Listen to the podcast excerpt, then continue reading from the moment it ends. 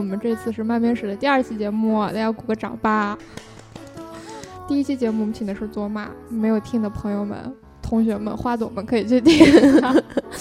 大家依旧不知道我是谁，然后就不知道没有关系。你说一下嘛。没事没事，先介绍一下我们的市草 何大人。大家好，我是何大人。那 我那我介绍一下我们的市长李铁雄。这次呢，我们找来了一个非常有意思的人，叫山猫。你可以介绍一下自己。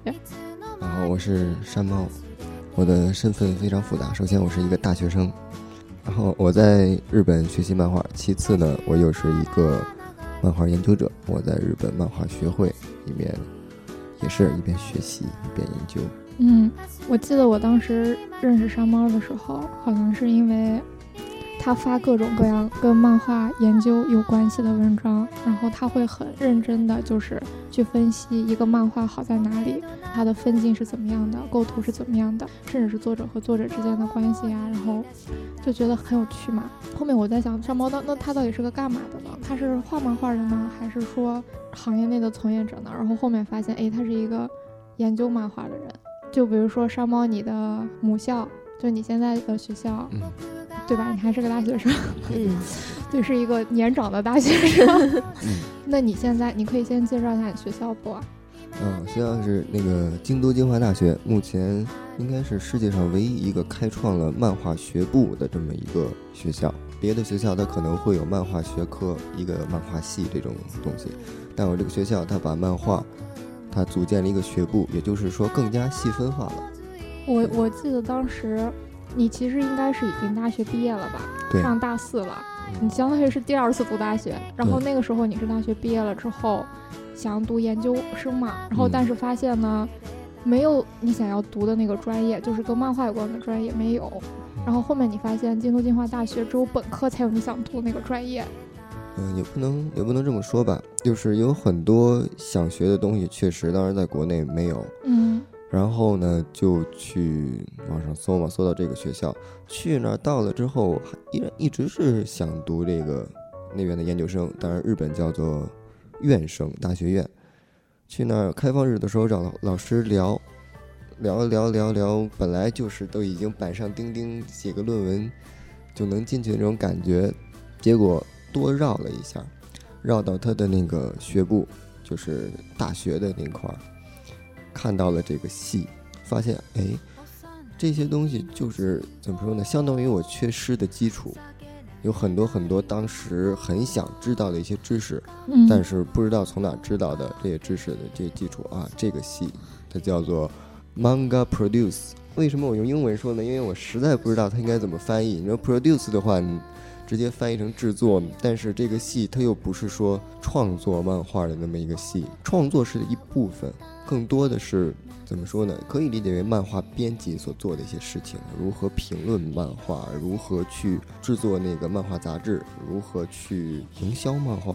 也就是说，理论和实践特别混杂的这么一个戏，就这个戏，我我看看到这个戏非常非常感兴趣，很多很多不知道的基础，我觉得，那我如果去做研究，那我基础不足的话，我肯定也做不好，最多最后出来的话，就跟一个混学位的没有什么两样。嗯，目的是学习，不是学位，那就再读一遍吧。我特别好奇啊，就是你大学学的什么专业来着？学的文化产业。然后，但你那时候一直很喜欢漫画。毕竟漫画产业也是文化产业的一部分，但问题是你在文化产业里选择了漫画这个领域。对，为什么会选择这个领域呢？因为喜欢看漫画。嗯，还有就是还有一个比较搞笑的一个想法，高中的时候啊，不能不能说高初中开始就看国内的漫画，高中开始随着自己接触的漫画越来越多，发现国内的漫画越来越不好看，然后开始。骂国内的漫画，那时候中二嘛，那个一帮小年轻都非常喜欢，大家聚在一起的时候就聊，聊聊聊半天，最后一拍大腿，哎呀，真烂。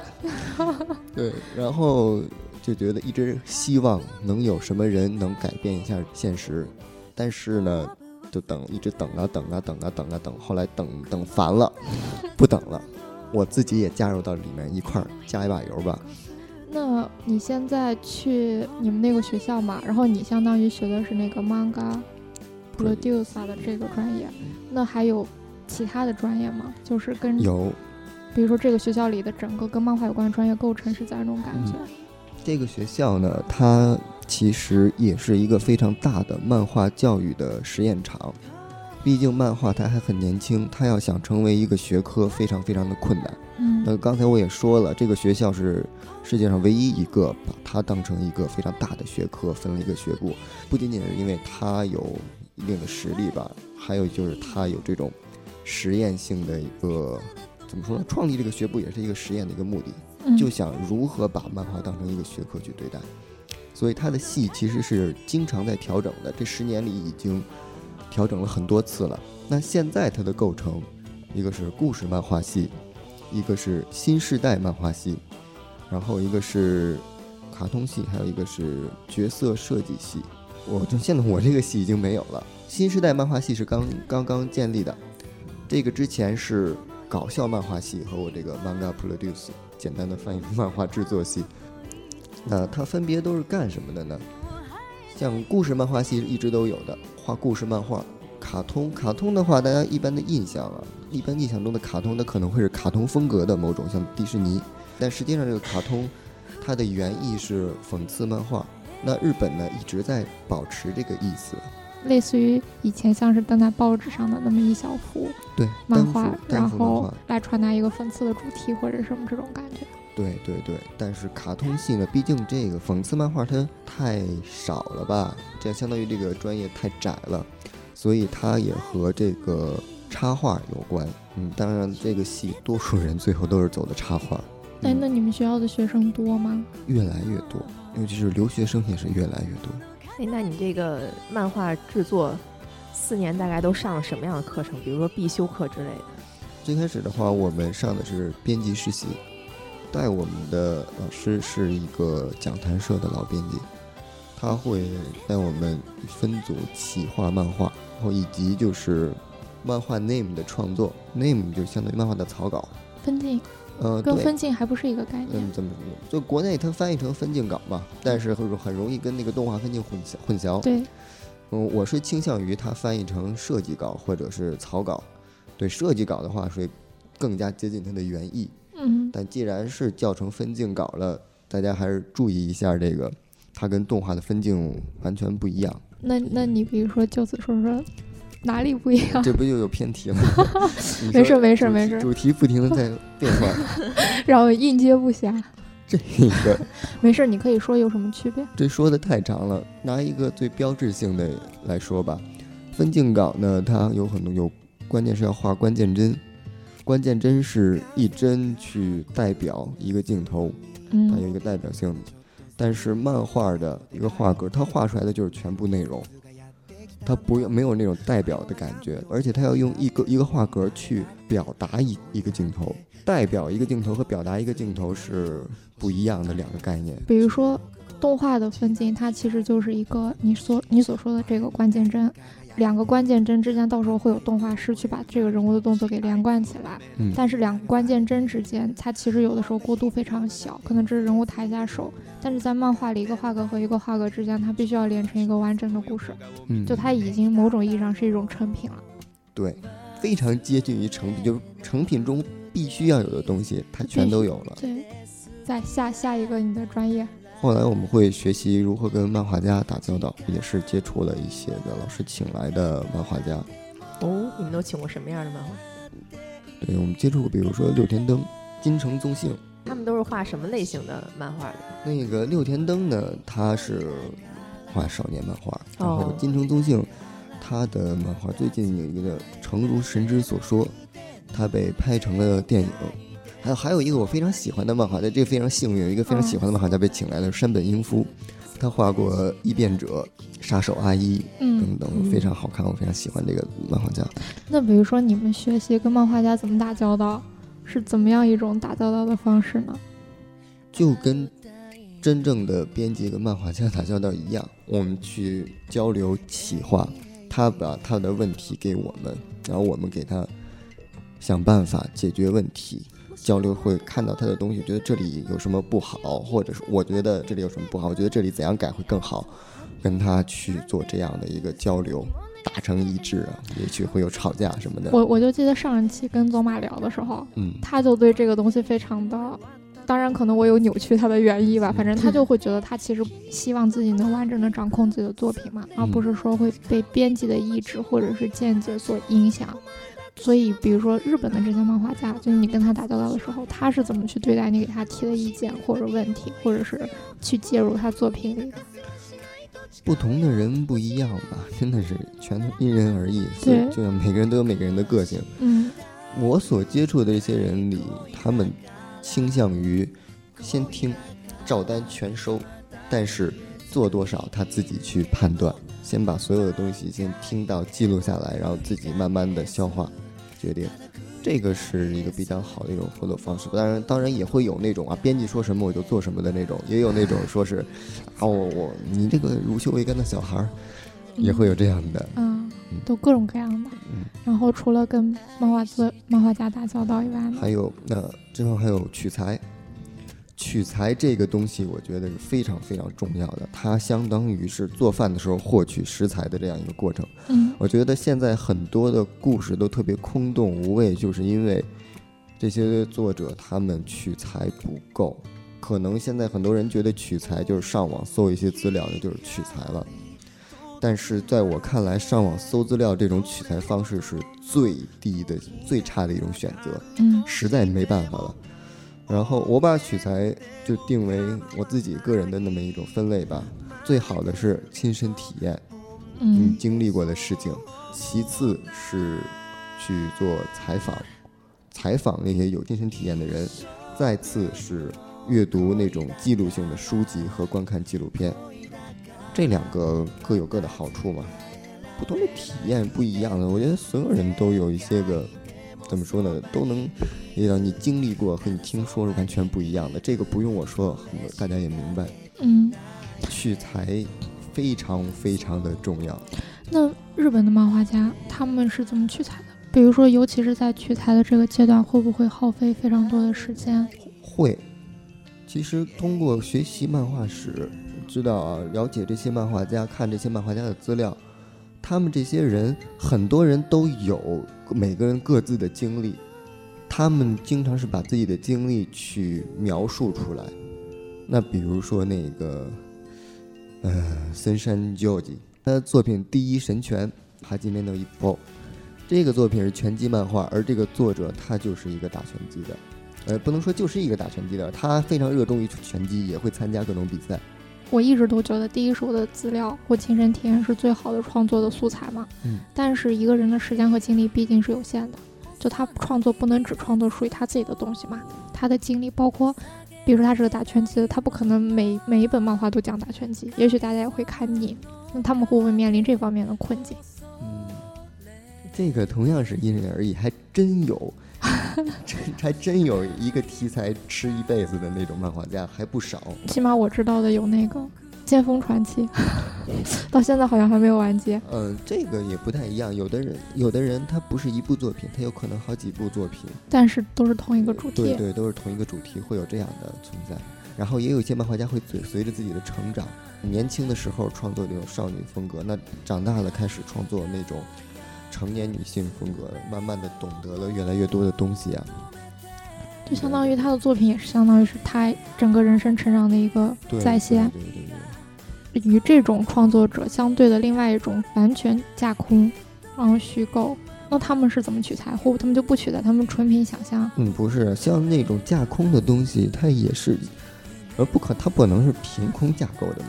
它肯定有真实的东西去做一个映射。比如说《海贼王》，比如说它有一个叫五老星，这个他其实是和那个常任理事国啊这个国家的人映射类似的。这个人长得非常像法国的某个某个领导人，那个人长得像某呃美国的某个领导人，这样一个感觉。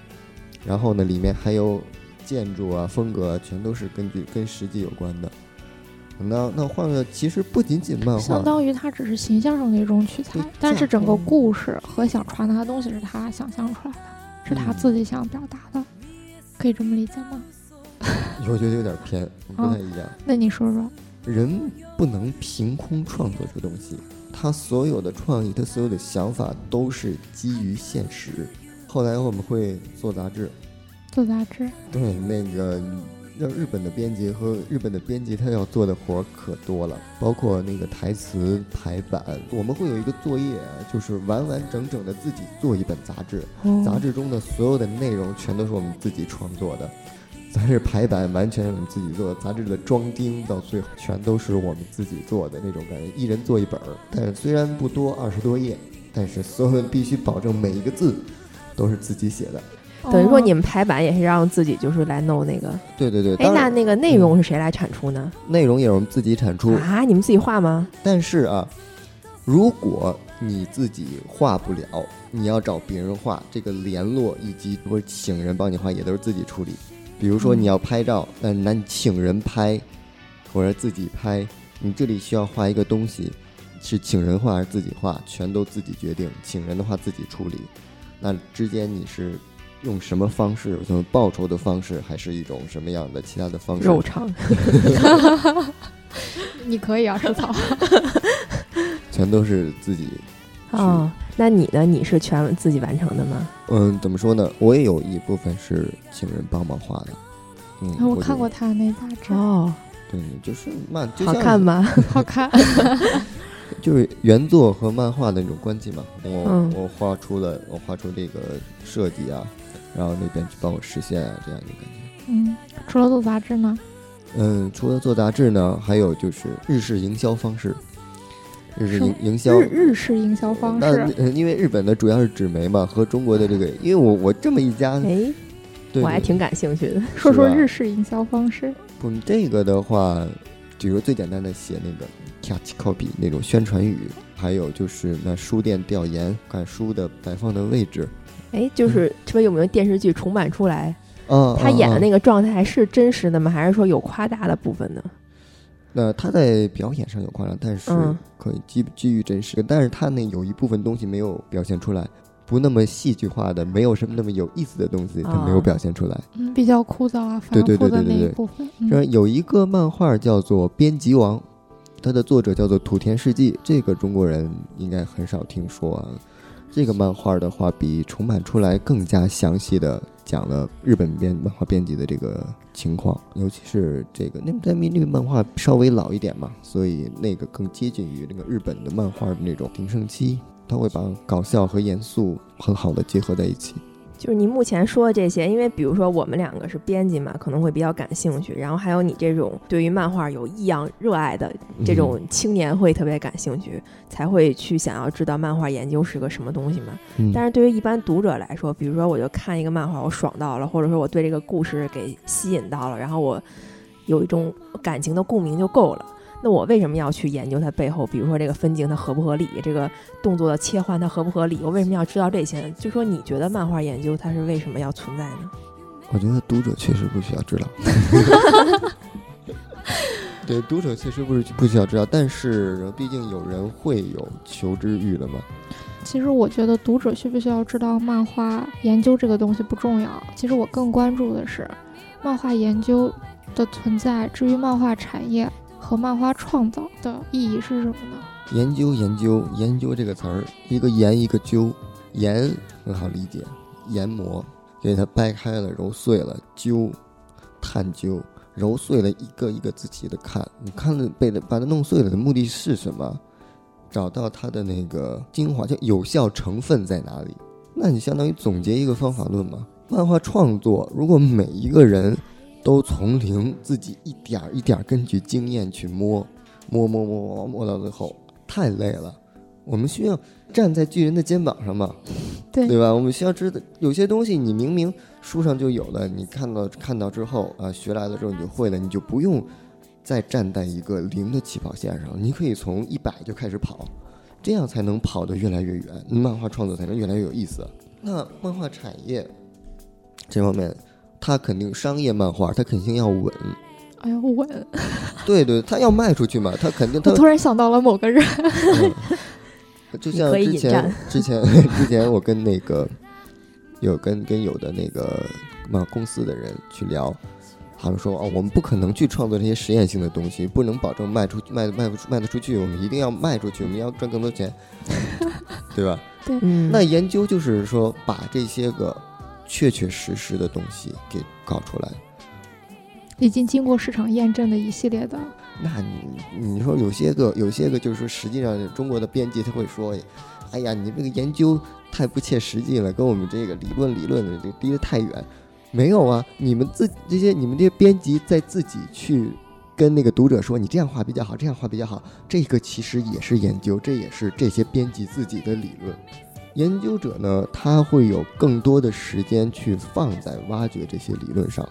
他相当于把所有的时间都放在这里了，所以研究者所获取的材料会更多，读的阅读的漫画会更多，而且研究者通过阅读先行研究之前的一些研究，确实知道的比一线编辑会多一些。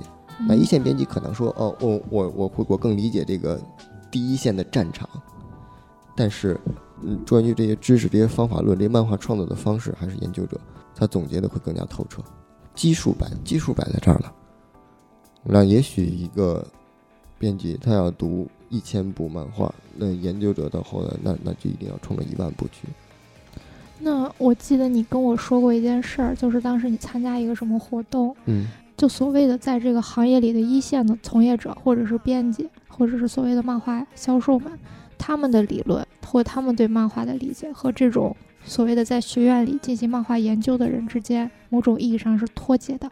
经验科学，因为人的精力都是有限的。嗯，这些编辑们每天要研究很多很要要有很多很多很忙很忙的。我有很多编辑朋友，他们真的是不管水平如何，水平高的有，水平低的也有，但是他们都累得不得了。而且很多人都很少有机会去翻阅一些个老的漫画。既然这么累，精力这么有限，那他们能获取的经验所以他们，所以他们会依赖，就是说研究者得出这些结论，然后实际应用，还是说，实际上啊，最好真的就是研究者研究出这些个理论结论，那我去提供给创作者和这个一线的呃市场的这些人，他们拿到了之后，就相当于我把工具提供给他们。拿拿拿到工具的话，他再把它付诸于实践，那是怎么去用，让他们去用？我觉得这是一个非常非常好的一个方式。但是莫名其妙的啊，很多的这个编辑就和研究者非常脱节，尤其是日本啊，其实也非常脱节。嗯，那个在一线的人看不起研究的，哎呀，你们就知道看那些个漫画，我们创作我们创作出来，你们才去做，你们才去研究。你看我们要不创作的话，你们哪去研究啊？而研究者就看看不上那边，哎呀，经验科学，要民科，互相瞧不上。不，我觉得这不行，这必须得，明明团结在一起就能创作出更好的东西，你为什么非要这么脱节，互相鄙视？是不是人性的懦弱，人性的弱点？所以说，比如说我们自己反思一下，我们自己在编辑的时候会去，就是去找这些理论的资料？我反正我会找吧，不然我上哪认识他去？但是还有一面临的一点就是啊，国内的编辑，国内毕竟像你们都是文字编辑，对对，文字编辑的话，那这个文学啊创作都毕竟积累这么这么多年了，也很成熟了，它有完整的理论体、完整的学科，漫画没有。对，漫画还很年轻。对啊，所以漫画编辑基本上没有几个是能经过教育的，那大家全都是这样自己摸出来摸出来的。再加上国内会对大学有一种异样的，很多人大学都是混出来的，所以他们就觉得在大学里做研究就是在混，嗯，他会觉得研究生就是在混，大家就是在混学位，嗯，他们就以这种自己观察到的乱象去套用形而上学嘛，去套用其他的其他的人，其他的人觉得说啊，大学有什么用，反正都是在混，对对对。会有这样的一个状况，对对对，大家就会，他们就会鄙视，说什么研究者，什么学会杂牌军，就会这么觉，就就会这么想。那你对于这种现状会感到无力吗？嗯，一开始会感觉到无力，对吧？一开始会感觉到无力，觉得懒了。后来觉得说，怎么着得干呢，都已经逼到这份上了，对吧？嗯，就无论如何被怎么说，反正自己选择了，接着就做呗。我就说有多少听的，对啊，有一个是一个，嗯，积少成多，星星之火可以燎原。那比如说像漫画研究这个哈，嗯就除了像你这样，比如说去专门的学校里去学习，那还有什么方式能去进行这种研究呢研？究最最简单的，那就是看漫画。你说所有人，所理论是来源于经验，然后呢，他又再再去使用这些理论，就可以获得更多的经验。理论和经验是就完完全全不可能不可分割的。嗯那怎么样去研究有一定基数才有的这个研究？说实在，你要读了一千部漫画，你绝对会有自己的理论。有这么一句话啊，你你你冥思苦想了半天的一些个创意啊、想法呀，书里早都有了。那即使遇到这种情况，但你多多少少，你起码就算书里早都有了，你也会有这样的一套理论出现的。所以最最基本的漫画研究就是看漫画，而且是思考着看漫画，一点儿一点儿抠着看漫画。那现在呢，比较好的一点是日本的关于漫画表现论啊等等，非常的成，不能说非常成熟了吧，已经是有一定的基础了，有一个非常夯实的基础了。那么我们可以通过这种方式掰开了揉碎了去看漫画。我我觉得我还是特别想扯回来啊，就是嗯一个普通的人、普通的读者、普通的漫画读者，他嗯到底某种意义上他有没有必要就是去了解，比如说漫画背后的这些理论体系之后再去看？就是当然，我个人觉得你当然知道这件东西，你看漫画之后你能享受到的乐趣是更多的。但是如果我享受不到，就我不知道这些，我只是单纯看的话，也无所谓，是不是？类比一下别的东西啊，嗯，你说说。那比如说游戏，那有的人他就喜欢玩吃鸡，对吧？那我作为一个，我作为一个硬核游戏玩家，嗯，那个吃 鸡的，我觉得此处少一个人，我也觉得此处少一个人。下次给你们约一场。其实其实其实我其实我不够硬核啊，其实我不够硬核。然后我们有我们有硬核对，我，们有可硬的。作为一个老玩，只能说一个老玩家，那嗯可能吃鸡我就看看，感感受一下哦，我就知道大概怎么回事了，我不会去深究。那还有说，有的人呢玩游戏的话，我就喜欢玩三消，连连看，对吧？嗯那说实在的，我也挺喜欢玩三消的，但是我玩三消的时候，我就倾向于怎么样就最最少的步数，就开始给自己加一些限制去玩。我记得高，呃就我高中的时候玩一个玩一个游戏，正常通关就行了。但我通关之后，我又每个难度通关一遍，然后我要从头到尾一枪不发的，一个人一个一个一个人不杀的过通关一遍，就会给自己加这种限制，就是自己给自己找乐趣。对于别的东西，嗯比如说那个 DJ 打碟，啊，我也很感兴，我也很感兴趣，觉得哇好酷，但是一一一看到那个哇要学这个学这个好麻烦啊，算了算了算了，仅限于一个看到那好酷就够了。每个人都有不同的自己的兴趣的，那我对漫画深到这个程度，我对游戏是那个程度，那我对打碟就是这个程度。那还有比如说我在我在学跳舞，我那些个人，你学了多少玩意儿？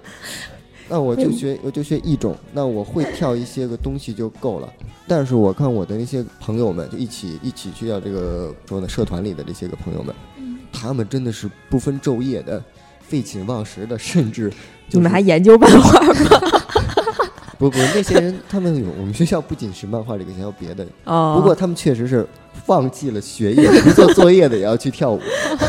但我就我就做不到了，那我只能就是跟着他明白了们，对对对，相当于是人各有所好嘛，嗯在自己好的那个地方，他就会去非常的深入。对可能有些人就会像你这样去研究漫画，有些人我只是看个乐子。可能对于读者就不能要求太高，就是他毕竟是一个读者身份。但是对于创作者，是不是要有点要求？对，我觉得创作者一定得有一些要求，让创作者应该有门槛儿。但问题是我见过一线创作者，嗯，他们就是觉得，我觉得画漫画好酷，然后我就画漫画，就就到这个程度了。会写字儿的都都觉得自己能当作家，对不对？我们这样会不会被打？我觉得会，大多数高中生都幻想着自己能成为一名作家。会写字，那现在也是会画画的，就觉得自己能画漫画，有很多作品都是觉得迷之自信了。假如说我们要对漫画创作者如果是有门槛的话，你觉得这个门槛是什么？日本啊，它首先它的门槛就很高，很多很多数不胜数的新人拿着稿子去找编辑，被打回来的人也是无有，真的不少人十年如一日的去交稿，投稿对，去投稿，哦然后被打回，你过不了。就是我，因为日本人对于漫画的这个阀值比较高，不到这个程度的觉得不喜欢，那就不得打回打回打回打回。而国内的话呢，大家阀值比较低，很多人对很多人呢觉得差不多差不多得了，而且还有一些个平台，比如说像小平台，它会面临一个稿子不够的一个现状。本来就投稿的就只有十个人，那我这个作品，那那我再筛下去九个，我做什么呢？没法做了。那如果是我，我就觉得那就不做了，小平台就可以不存在。我也是很希望它不存在。那个，其实我有一个非常非常要挨打的一个愿望，我希望国家早日对于扶持这个动漫产业这件事情啊，嗯，早日撤资，这样泡沫才能炸掉。嗯，你来讲讲你为什么觉得它需要被撤资？就是觉得很多人人人都愿意来分一杯羹嘛。那有的人他可能会，喊我做起来，国家给一部分钱，然后他做不做成，随便弄点东西，说那算了，破产那那撤就撤了，反正我已经捞够钱了。就相当于这个行业因为这种所谓的扶持，就变得不那么健康运转了。就很多人并不是为了想做这件事儿而进入的，而只是为了挣钱。那行业本身就不会那么健康。此处一定会有无数的声音说：“没钱我们吃什么呀？没钱了。对，没钱吃什么？或者是你，或者是我当时是这么觉得的。比如说，要求严格一点的创作者，他就会觉得自己的作品很烂，就应该不配吃得起饭。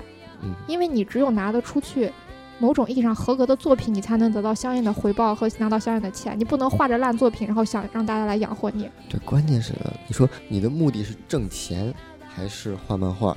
你的目的如果是挣钱的话，你画漫画干嘛呀？说的对呀、你的目的是画漫画的话，那你挣那种好了，所有问题都解决了。那你觉得就是那有没有一种可能是，他们就觉得自己做的就是好漫画呢？这个也有可能。那么他们为什么觉得这个漫画好漫画呢？对，因为他们读漫画阅读量太少了，又回到主题了。就是这么简单。肯定的，我当我之前就说，你没有读过一千部漫画，不要当漫画编辑。前两天还有一个朋友在群里说呢，他们他去面试一个新来的一个当漫画编剧的一个，编剧哈，对，就是相当于写给漫画写剧本嘛，一个小姑娘。你都看过什么漫画啊？左手寒，还有呢，没了。你说你从头到尾就看过左手寒一个人的漫画，你就敢来当漫画编剧？完了，这个此处也应消音。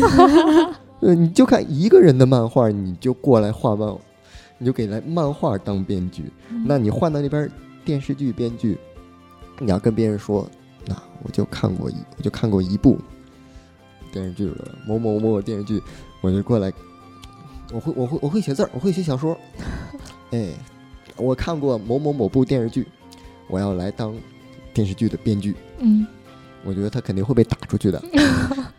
影视编剧啊都很成熟了，大家都知道。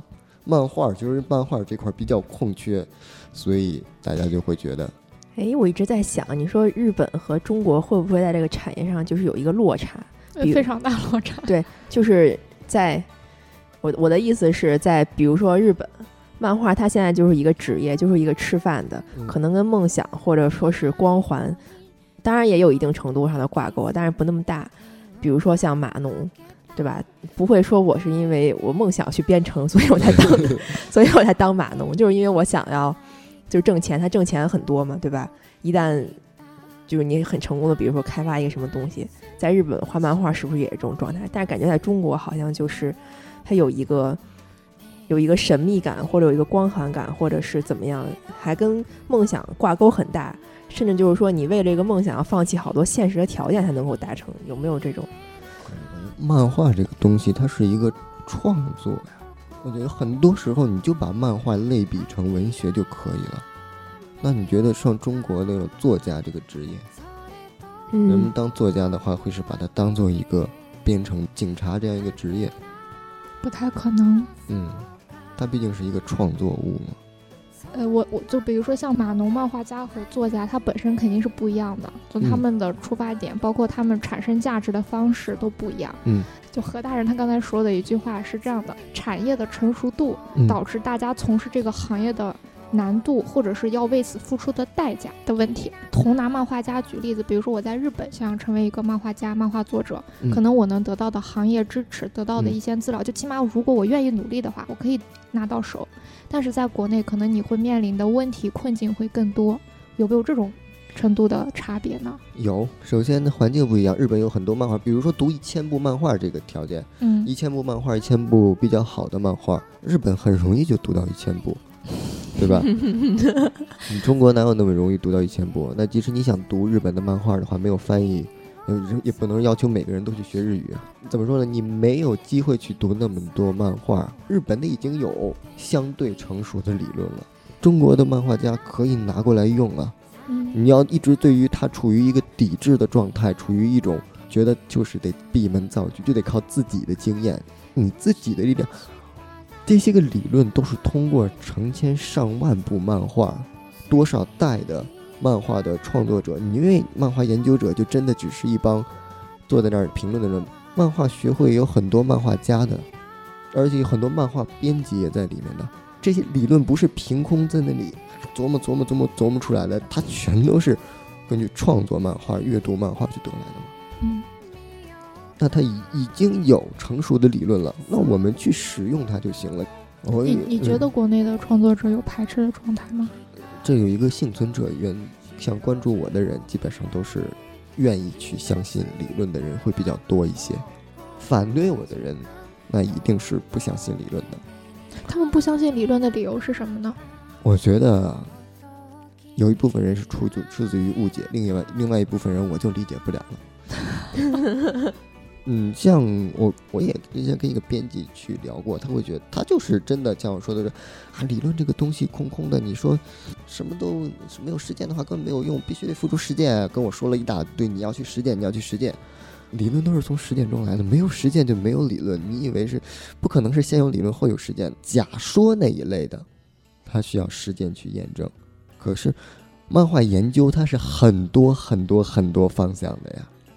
比如今天我带了一本书，它叫《漫画研究十三讲》，这个是日本的漫画研究的十三个主要大的方向，它是根据现实中的经验去来的，我去凝缩的那个方法论。我记得前段时间出了一本荒木飞吕彦的漫画书，对对对，很多人都非常喜欢。啊我我当时还买来送给了某人。很多人非常喜欢。你有没有想过？那人觉得说这个是荒木荒木老师出的啊，有有，你有没有想过这个东西其实它就是理论的？它就是一种漫画研究。嗯，对，它就是什么荒木老师自己的漫画方法论嘛。我我觉得，就你刚才说，一些某种意义上就相当于不相信理论的人，或者说对理论有误解和排斥的人啊，他们他们的脑内啊，就我曾经跟一些类似的人聊过嘛，感觉就是说他们会觉得漫画理论会束缚他们的创作。就比如说，就以手冢治虫为例嘛，然后他其实对漫画有一系列的某种意义上打引号的规范，比如说这个地方要用这种方式，嗯那个地方要用那种方式。包括一些所谓的漫画符号的用法，他就会觉得我知道这些之后，对我的创作是一种束缚。但是我觉得其实不是束缚，它是让你更自由，就像是你站在巨人的肩膀上往前跑的一个东西。可是他就不理解，然后我就觉得我没有办法再再告诉他该怎么去。有了规矩才能打破规矩，对，是的，你必须得知道现在有什么，你才能知道现在没有什么。而且而且我觉得某种意义上你才能知道漫画到底是什么，否则你觉得从零开始了，那漫画跟其他艺术形式有什么区别呢？真你的，不少新人跟我说：“来，老师，你看这个，这是我刚刚创立的一种漫画创作的方式，某种形式，强不强？”我说：“啊，这个七十年代某某某漫画某某某老师就已经用过了，八十年代某某某某某某老师就已经用过了。”那有的人就是看到这个漫画的时候，比如说看到，尤其是福建一博，有很多哇身份证这个超强。啊，那个其实在多少多少年前某某某老师就已经用过了。嗯。嗯，富坚是很强，但他客观的说，他这里强，这里确确实实是他新的他的强的地方，但那一点那他就是一个已经出现过的东西，它不是创新，那个就是创新。嗯，那有些人就觉得，就像一个东西不可能所有的部分都是创新，那它也不可能存在了，大家就不会认识它是什么了。有没有一种这种可能性？就比如说，就以刚才你说我只看过一部漫画的那个嗯 那个例子来说，如果这个人他假如说只看过一部漫画之后，他觉得创新可能就是这一部漫画之外的所有东西。但如果人他看过一千部漫画，那他所谓的创新就是站在这一千部漫画之上的东新的东西。对，就是这种感觉。看漫画你觉得哇，我这个东西好棒，我看了就没有感觉。我我也是，我嗯现在看到什么都没有感觉。你你可以给我们讲讲，就是日本的漫画研究的分类，比如说基于你这本书，还有你是哪个方向，然后你现在的一些研究的进展呀，然后你今后的想要发展的方向啊之类的。他现在漫日本的漫画研究主要是有漫画教育论、漫画历史，然后这个其实挺好了解的理解的。叫漫画教育论嘛，就是研究如何去教学，如何去就像精华，精华我这个大学目前所做的事情，就是在研究如何把漫画作为一个学科去，它应该教什么？漫画漫画教育不能仅仅是告诉你怎么画漫画、怎么写故事，还有更多的东西，这是漫画教育。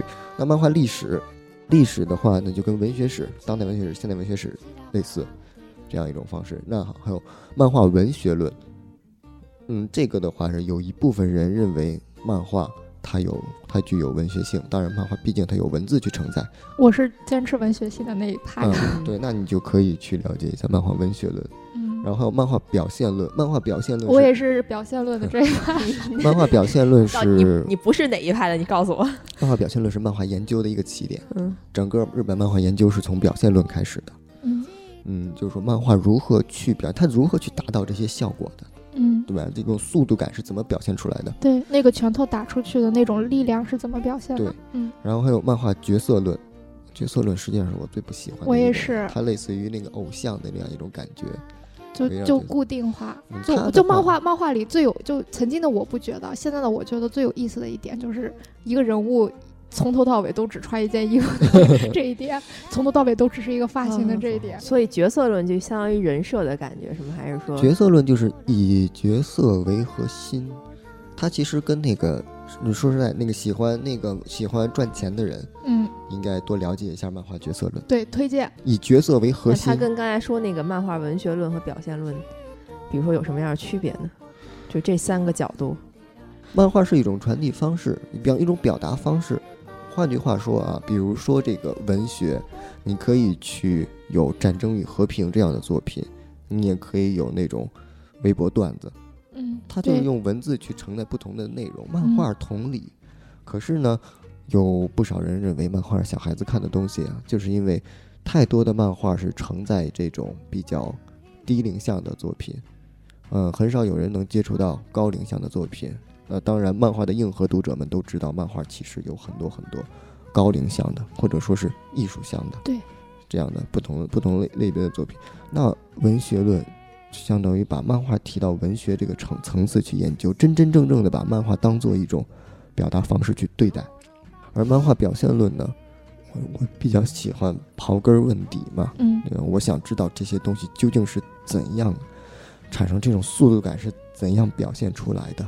这个为什么这这一页看上去就特别的酷，那一页就看上去就特别的死？为什么？啊，全都跟表现论挂钩。它是嗯通过什么样的东西可以去表现？什么样的手法可以去表现？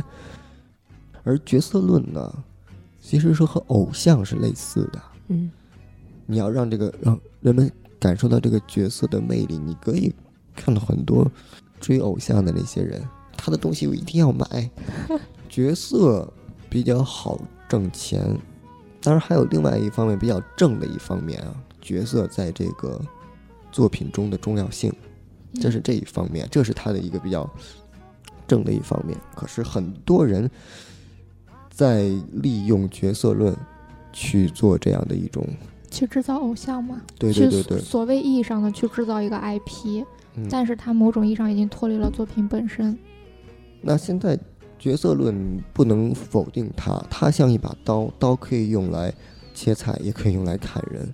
我现在觉得是用来砍人的有点多了，所以我在表面上反对它。那，我也是，嗯，嗯，对，就相当于也是一种，也是一种互互相的。对对对就比如说某种嗯意义上，我们看电影嘛，一一部好的电影，它可能会有文学性，它讲一个好故事，但是它其中也会有一些让你非常印象深刻的人物，然后它也有电影的表现形式能去吸引你。但如果一部电影里就只给你塑造了一个让你印象深刻的人物，嗯，就什么都没有，就是像某些英雄片儿一样。嗯，我一个有一位我非常尊敬的老师说过这么样一句话：嗯矫枉必须过正，否则合力不向前方。就如果说他已经偏了，你还按照一个正确的方向，那他还会是偏的。还是对不是正确方向，你必须要矫枉过正。它才能对对对，偏过一个向右四十五度，那你必须向左四十五度，它才能慢慢的往前走，才能够往前走。所以，这里我对于决策论的反对，实际上是一种矫。枉过正。还有一个就是漫漫画的那个 LGBT 的这种关系。嗯，哦，嗯，哎，对我一直很好奇啊，漫画在承载 LGBT 题材上还是挺挺多的，嗯这是为什么呢？嗯，因为这个方面我我们不是我的方向，啊，所以这个怎么回事儿？不是不是我的方向。我虽然对它感兴趣，但是我觉得没有我没有精力去做这个东西，所以嗯这里我不够了解，我没有办法去回答你这个问题。好吧，哎，对我有一个点，就是如果一定，当然因为我没有研究过，纯粹我主观概念，就是就好像在我的概念里哈，我跟其中一两个日本漫画编辑聊过天，他们给我的感觉就是日本的漫，在日漫画这个东西，在日本也是一个 赚钱的东西。就是起码是在整个出版行业里赚钱的嗯嗯东西，甚至是有些社做它就是为了赚钱。嗯嗯，嗯，而 LGDP 的这个题材是不是也是可以跟赚钱，或者说一种小众的，或者呃不也不能说小众，就是是一种可以赚钱的题材呢？就他们可刚好可以强强联手。当然这是我猜的，你可以你可以问问你那个学姐。因为漫画啊，它比文字更加具象。对，同时呢，它又比真实的影视的话，怎么说呢，更加的自由一点。嗯，而且他他如果用角色论来说，是不是也很容易去营造一些东西？对对对对对对，但是我觉得这个题材可能放在任何一个形式上都会。都适用吧，也不也不能说都适用，对对对都会有这种现象。但为什么但漫画会格外多给我？那是我错觉？我觉得可能是你的错觉，因为电影和小说也不少。嗯，哎，是吗？这个我不知道，因为我对这个的，那快，你最了解。我对这个兴趣是近两年才有的。我我我就是那感你电影、小说多吗？这种题材？我感觉还挺多的，特别近年来电影啊。但是我觉得它其实还是分高高层次的探讨和嗯低层次的表现。但是我觉得你刚才说那种挣钱的，可能仅限于低层次的表现。就比如说，呃，耽耽美漫画也好，然后就是嗯 BL 文学，啊对，或者是那轻种小说？对，或者是轻小说到底是个什么东西？轻小说不是轻小说我，明白啊，就是比如说那种就是纯的什么男同志电影，也不能同志嗯，就是有我我，因为我认识很多比较高中生，这种比较年轻的，对，他们就有有一部分高中生是看到男男相爱就就啊激动的不得了那种，对对对，嗯。对，就完全不管什么什么别的东西，只要是两个男的相爱了，他就哎，他就为什么两个男的相爱对大家的这个刺激这么大呢？不知道啊，嗯我不懂嗯，我又不是男的 你是男的，他也不是，哦，他也不是，好吧，那只有你是男的，这这个可能我们是不是我觉得对我们我觉得我们跑题了跑题了，咱们是这个东西不是这东西不是我的专业，对对，你接着说那个漫画研究还有后的方向。边的就是印象艺术论，印象艺术论？对，嗯，说实在，印象和艺术在加在一起有点怪啊。嗯，实际上是，这就是老生常谈的一个问题：漫画的电影感，哦它的它如何，它漫画是如何跟影视去区分或者去是相似，怎么样去营造这种影视呢？说实在的啊，那个我看了国内很多莫名其妙的理论，大家大家看到电影感这个词儿就自己脑补，真的。就像是一个学物理的，大家一说 一说爱因斯坦相对论，他肯定是去读完爱因斯坦那部论文，知道爱因斯坦说那个相对论是怎么回事儿，那才开始去用。那没有人看到相对论，嗯，相对论，嗯，相对论，自己就开始琢磨一个相一个对，什么是相对论呢？自己琢磨出一套，自己琢磨出一套相对论来，要开始用，不可能的。但国内很多人对于这个电影感就是这样，琢磨电影感，嗯，因为漫画啊，跟这个分镜、分镜、分镜稿，就是这个影视的那个、那个、那个故事版非常像。所谓的电影感，就是看电影学漫画。其实不是的，对，其实不是的，这个东西真的，这要讲的话，我可以讲两个小时，入带大家入个门儿。好，我们下次专门给你开一课。这没有，当然没有这个时间。这个是，然后后面还有这个漫画的这个记号论和故事论。什么论？记号。记号哦，就是漫幅。漫画符符号，对嗯符号的一个符号嘛。漫画一个一个极限是符号，另一个极限是这个写实，嗯对吧？这个是相当于是无限偏符号的那种极限。啊，其实这个有点像那个徐冰老师的地书，无限接近于符号。嗯嗯，徐徐冰老师的展最近也在，哇塞，怎么成打广告了？徐冰老师，请付我广告费。呃，那个地书这个作品，如果有兴趣的话，可以搜一搜，挺有意思的。他，我觉得他就是那个漫画的一种偏向符号的一种极限偏向符号的一种表现方式。嗯然后是漫画产业论，之后是漫画同人志论。诶，同人志论，对同人，呃很哎，多人对同人志也是一个很有意思的现象。嗯，对对嗯对对对对，就是啊，就同人志啊，就很有些人他可能是适合很，他是很首先他很适合于一些初学者，很多初学者呢，他不会去，医学的塑造角色的能力不行，也许他塑造价值观的能力不行，那他就使用现有的这些个东西，已有的对框架，对对对对然后来套用他自己想用的。对对对对对，这是他的一个起初浅层次的同人就是这个样子的。嗯，那最后更深的话，他可能会挖掘，再挖掘出一些个这种结局。好多漫画家出道就是用同人志的方式。对对，没嗯错，哎，但是同人志这个形式是在法律上算是灰色的地带吗？灰色，在在在在哪儿都是灰色。但是日本竟然就允许了，我觉得一我一直觉得很奇怪，就是嗯，他他就默许了日本版权那么苛刻，对呀、他那个事儿多的国家，在同时，同时它也是一个起到一个广告的作用吧。哦嗯，他们是考虑到这个层面，然后就把它变成一个灰色。他考虑的层面肯定很多，嗯这个只是其中一点而已。嗯，你嗯看，你看跟研究者聊天，他就只能这样。嗯，不能把话说死，你知不知道现在的时候说句话，一帮挑刺儿的啪就来了。啊，懂好，学嗯学着点儿。嗯就像我现在，我现在这么谨慎，估计后边挑刺儿的人啊一大堆等着呢。人们就等着战士什么时候摔一跤，赶紧往上踩两脚。除此之外，还有那很多有同人志也是促进了人们画漫画嘛，嗯那人们画漫画的一个积极性，对而且尤权衡一下利益。对，而且尤其是如果是我，我小时候就会会临摹我喜欢的那些漫画角色嘛，嗯然后之后就可能会想要闯歪歪他们的故事，对，可嗯能有这样的。也有一些比较比较那种固执的漫画家，他会注明我这个作品不允许你出同人，哦，你敢出我就敢告。哦，也有哈，嗯，他会这个会特特意的印在书上。哦。嗯，，如果没有印的话，基本上就是睁一只眼闭一只眼。嗯，还有就是漫画观光论，观观光论，这个可能只有日本才能把这个东西做成一，就是做成一个大的研究方向。嗯，举个例子，像那个青山刚昌的老家，要日本去，对，有各种柯南的雕像，对人们是说哦他去的圣地巡礼嘛。嗯啊，再比如说，我去神户那边有那个水木茂纪念馆，对嗯对，等等这些东西，这些观光利用这些个，再再再比如说，之前去了福建一博的老家，那就是那么会根据这个漫画家嘛，会有根据这个作品，有可能是根据这个作品去看这个作品的取材地，有可能根据喜欢的这个漫画家去这个漫画家的故乡，这样一个观光如何用漫画来带动观光、带动旅游，嗯，这也是一个方向。还还是还是要赚钱，对对对。再比如《灌篮高手》的那个石奈川的那块儿，我的天。太火了，每天都能有好几对儿中国的，呃，中国的情侣去拍结婚照。这么夸张，呃好几对儿，嗯、对对，这我没有去，虽然我没有去过那个地方，但是每个去过的朋友说啊，看到那结婚的了，我看到好几个，那个我看到结婚的，那应该是中国人，中国人，他们说的中文，就这样。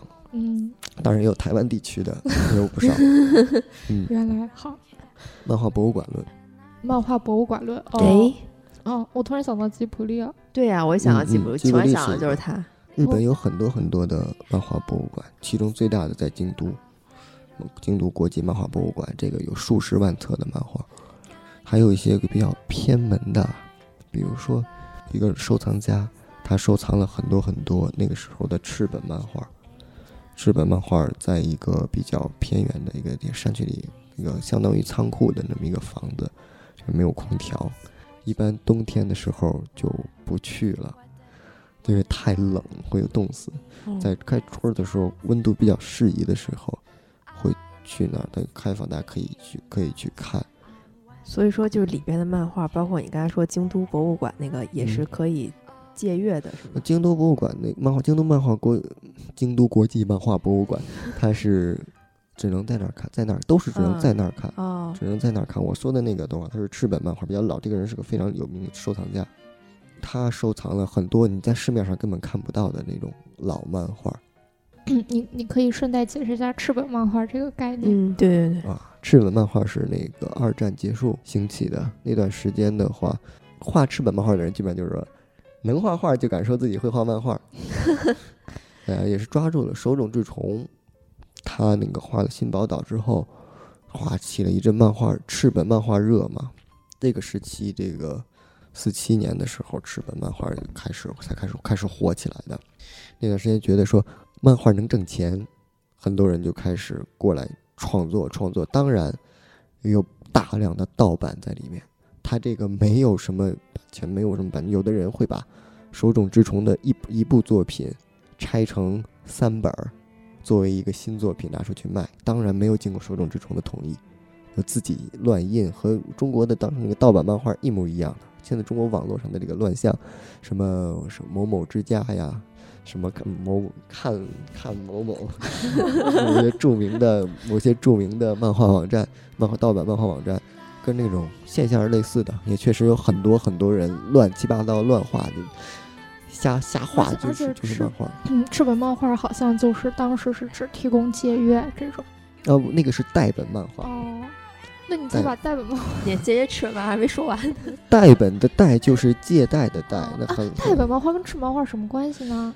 嗯，他俩是同一个时期的吗？我记得接近，我记得对对，嗯，挺接近。代本漫画就是出租漫画嘛。专供出租的，它会印的印刷的量会比较少，嗯，因为它只供出租，它不是买回去的。而赤本漫画就跟那个你印同人本就是盗版的印盗版印同人本似的，你想印多少印多少，它尽量的夸瞎卖，很乱的。嗯，但那个时候虽然烂作品很多，但其中也出了很多很有意思的东西。对对对。很多漫画家也是在那个时期，那个是刺激人们去创作漫画嘛。嗯，就像现在国内的，现在国内的某些支持烂漫画的人，就是抱着这个。你看，赤本时期日本也这么乱。那等于说，我们现在也就是日本一九四几年的漫画时期，比不上。可是都比不上一九四几年，是吗？不是，他们忽略了一点，也就是说，那个时期。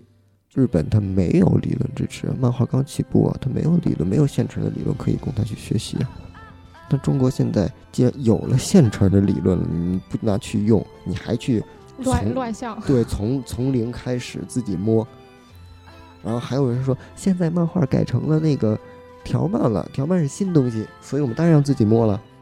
说实在的啊，说出这句话的，当当你看到有一个有一个人说。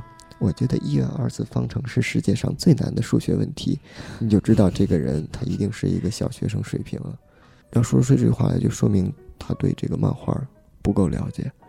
我现在就是想把刚才讨论的问题做一个更具体的类比，嗯，就比如说中国现在这个时期的整个的整个漫画的这种现状，嗯，和日本的哪个时期比较相似？这是第一个问题。第二个问题是。有相似的地方，肯定有不相似的地方嘛。毕竟时代在变，还有包括你所说的这种已经有的这种理论上的支持，还有包括其他所谓的互联网啊，这些新媒体这样的一种融融进来，你能大概说说吗？或者是之后可能我们以一种什么样的方式去发展是更好的？前两年的时候，它很像赤本时代，应该是有妖气，有妖气刚火的那个时期，因为有妖气它当时支持人人都能画漫画。然后再加上那个国家开始扶持扶持动漫产业，现在这个时代它没有，只能说像赤本，但它差别太大了，它已经是一个中国特色的时代了。比如说特色在哪儿了？特色在他们大家开始注重注重版权，但是呢，莫名其妙的版权又归网站所有，归公司所有，而不归作者所有。就是一个很综合一个状态。这个你没有办法去完全的参考日本，因为人人的基数摆在这儿了，时代也摆，技术也摆在这儿了，然后还有老生常谈的中国人习惯看免费的漫画，有这样一个说法。这种免费漫画其实某种意义上是我们刚开始接触漫画时的一种原罪一样的东西了。对，嗯嗯，所以那个漫画没有办法收钱。各种各样原因，我记得你当时说过一句话，就还挺挺打动我的。你希望把你所学的东西，从某种意义上真正的用在这个产业里吗？就是真正的有所用吗？嗯，那你现在就是觉得你你有在尝试着去使用它，或者怎么去用吗？你看现在我所研究的方向，目前第一层最主要的一层是漫画教育，第二层是那个漫画表现，然后第三层是影像艺术、文学、历史、记号。那你打算怎么学以致用呢？嗯，你现在有尝试过用？我反正我记得你有在尝试着去做一些。对，我在尝试着做实验性教学。那我去讲这些东西，看看别人能不能懂，他能不能用到自己的这个实践中来。然后呢，我也是在结合了一些个学习语文的方法，因为我觉得漫画和文学都是类似的嘛，所以我学习结合一些学习语文的方法去，嗯，设置一些课程吧，然后自己设置一些练习，让我的啊说是学生，实际上更像是朋友的这样一群人，嗯让他们去做，去尝试，看看他们能不能从中收获一些东西。反正我认识你的时候你就在弄嘛，差不多快两年多了吧？你觉得效果怎么样？哎呦，怎么说呢？说实在的，能坚持的人并不是很多。过来听你讲课的这些大概都是什么样的人呢？有漫画，有漫画家，说实在也有、也有几个比较中国才算有名的漫画家，嗯然后有漫画编辑，嗯然后也有这个普通仅仅对漫画感兴趣的大学生什么的。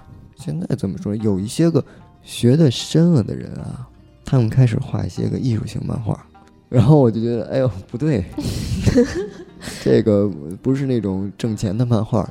换句话说，就是大家开始变得硬核了之后，就开始追求追求去突破了。嗯就不再去追求那种赚钱的感觉。我说你可以用它去赚钱，我没我不拦着你的。你看，别看我说，就别以为我就是说那不就是那种死死脑细死死脑筋，就是说你不能拿漫画赚钱，你是侮辱漫画。我没有那种想法，嗯你完全可以拿去赚钱。可是就有很多人，他知道的多了之后，就想去创造那些东西了。哎，那我理解你说这些人，就还是属于他已经在漫画或者说他自己的一些职业上小有成就了，才会去追求这种所谓不赚钱的东西吗？就是你说的这些情况。这同样是一部分人是这样，还有一嗯部分人他可能从小就比较浪漫吧。像哦艺术院校的一些个人。嗯，说实在，漫画质量赚钱其实不冲突，不冲突。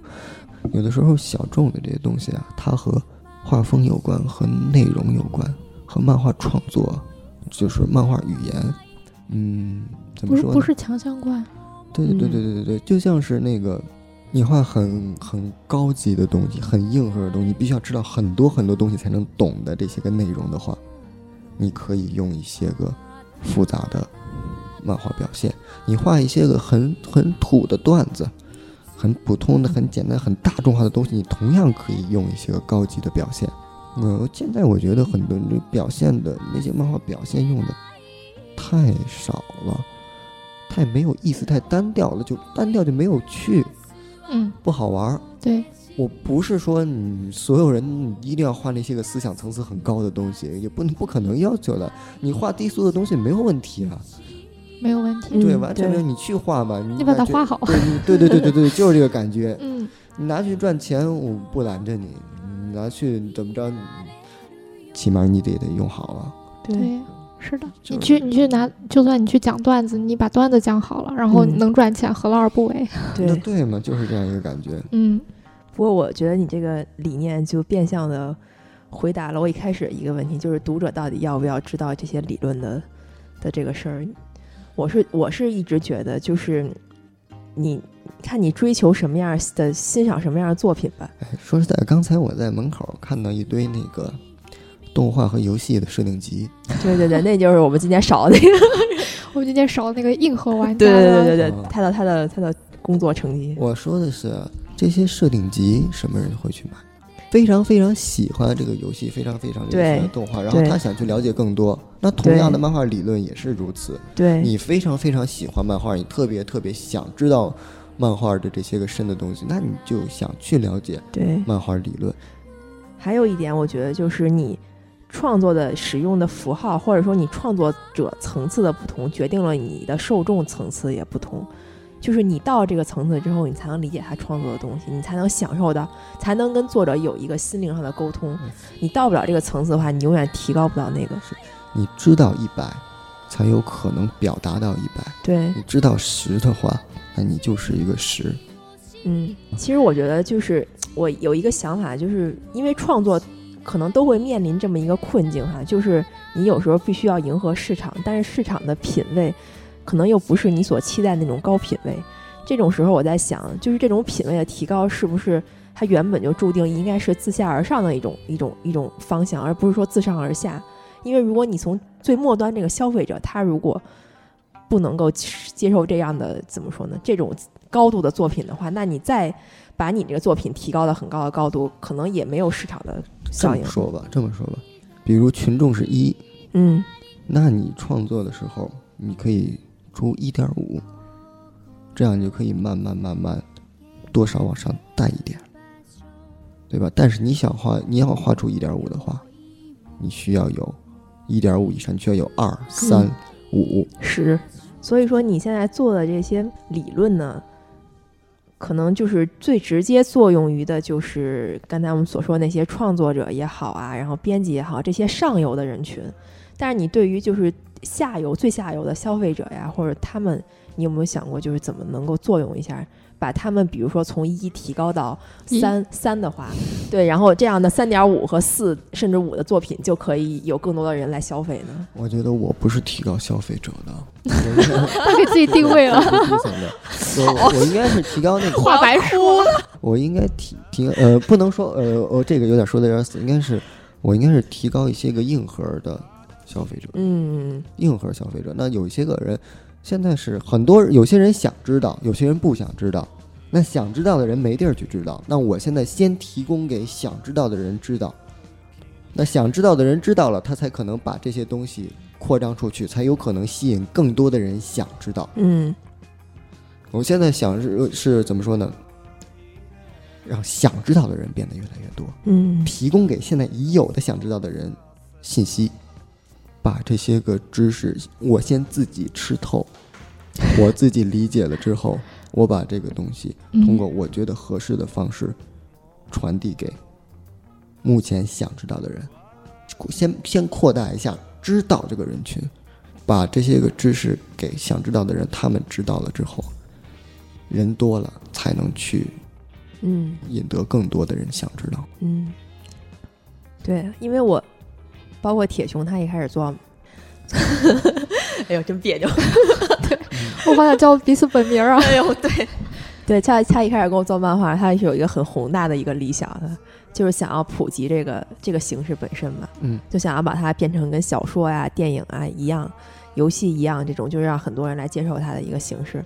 但是事实上，就是确实它是有门槛儿的，也不是说偏见这种门槛儿，而是说阅读形式上的门槛儿。因为我可能也跟一些人聊过，他们从小就没有读过漫画，嗯就是此前的人生跟漫画的交集就是零。嗯这种人他其实阅读起来他会有一种障碍，就是他不知道怎么吸收这些信息，他会下意识的去找这些文字上的信息，而忽略图片中的信息。哎，这个的话呀，这个刚刚结束的漫画学会大会上，有一个嗯老师就做了这个一个研究，你说，他就真的做了这个研究，他就去统计，根据视觉移动啊，去统计同一部漫画给那个他所有的那个实验实验的一些学生去看，两大类分得非常清楚。这类学生真的就只看文字，不看画儿；那这类学生就真的是文字和画都看，他的那个视觉的焦点都可以看得很清楚，对我是很有意思。这不同的人的阅读方式，不是不同人不一样。是啊，所以嗯漫画这种特殊形式如果要普及的话，可能这部分也是一个门槛儿。就如就是你，嗯你看我们的目的都在于普及，我真真的没有，还是说你就觉得它本身形式就决定了它没有办法普及，它没有办法像，比如说全民看电影，哪怕看的是个烂片儿，或者是全民这么说，我妈就非常不喜欢看电影，哦，她始终会有一部分人存在的。嗯，但是我们希望它这个基数比现在大嘛。对，嗯，我觉得，我觉得这期节目其实就很像一个前奏，可能之后等上猫来，我们可能会据某个更具体的细节领域去聊一下漫画到底是什么，嗯，还有漫画研究到底是什么。你说漫画研究呢？你现在我觉得董事不要研究研究研究，大家觉得漫画研究是一个东西，实际上刚才就说的有十三个了，十三个比较大的方向嘛。对那要说细分一下小方向的话，会更多，对对对，数都数不嗯清。你你也许对某个东西感兴趣，某部漫画里某一个角色的什么什么东西，它也可以是研究。我有就比如说你之前有一个朋友，他专门研究妖怪嘛，啊，对对对对对，他研究水母猫的妖怪漫，画中的对漫画中的漫画中的妖怪，幽灵妖妖怪的出现形式。行，我觉得我们可以收了。该聊的都聊了吧？我想，我想说明一个，现在哦，我所做的事情，比如我做的，我所研究的，我在探索新的东西的地方，在于漫画教育的这一层面，漫画表现、漫画历史的这方面，我是处于一个搬运。我所讲的这些东西，相当于是我学习的这些个现成的、已有的这些巨人的的东西，之后再用自己的觉得我认为说中更适合中国人理解的方式传递给大家。那这些东西相当于是怎么说呢？我换了一个做法，但这个东西是别人的，一个搬运的感觉。嗯，你想强调一下，这不是你的，对对对对对，应该应该不会有人误解。这不是它这个东西，它不是我的，这不是我的成果。嗯，对嗯那我的成果是什么？实际上是我把这些个东西传递给别人之后，人们的这些个反应，然后我再去调整它，如何再用别的方式再去传递。这是我一个实验的一个过程，交流的一个实践的一个过程，实战的一个过程，看看人们到底能怎么样去提升。这会是一个非常漫长的。像我的学校已经进行了十多年，那我自己才刚刚开始这两三年。我觉得我们也得好多年，嗯对对对，我觉得你是一个上游的，我们是一个下游的，就是在整条产业我们是中游吧？中中，对我们是中游，对我们是中游。对然后还以及那些个创作者啊、编辑也好，你们首先应该有偏见的人放下偏见，我也交流，我可以把我的东西啊提供给你们，起码对于创作者来说，就避免了说苦思冥想出来的新东西，反正其实已经有了，对吧？那把我告诉你，嗯你这个边界在哪里，你才可以去突破嘛。那或者是这些个不想去突破的人，就想老老实实画这个漫画的人，我告诉你，现在已有的比较好用的、比较好用的、比较常用的、比较惯用的、比较靠谱的、稳定的这些个表现到底有什么？你拿去用，别到时候总是翻来覆去就那么一套，读者也会看腻的。你总要知道一些个新花样，你总要探索一下本质在哪里。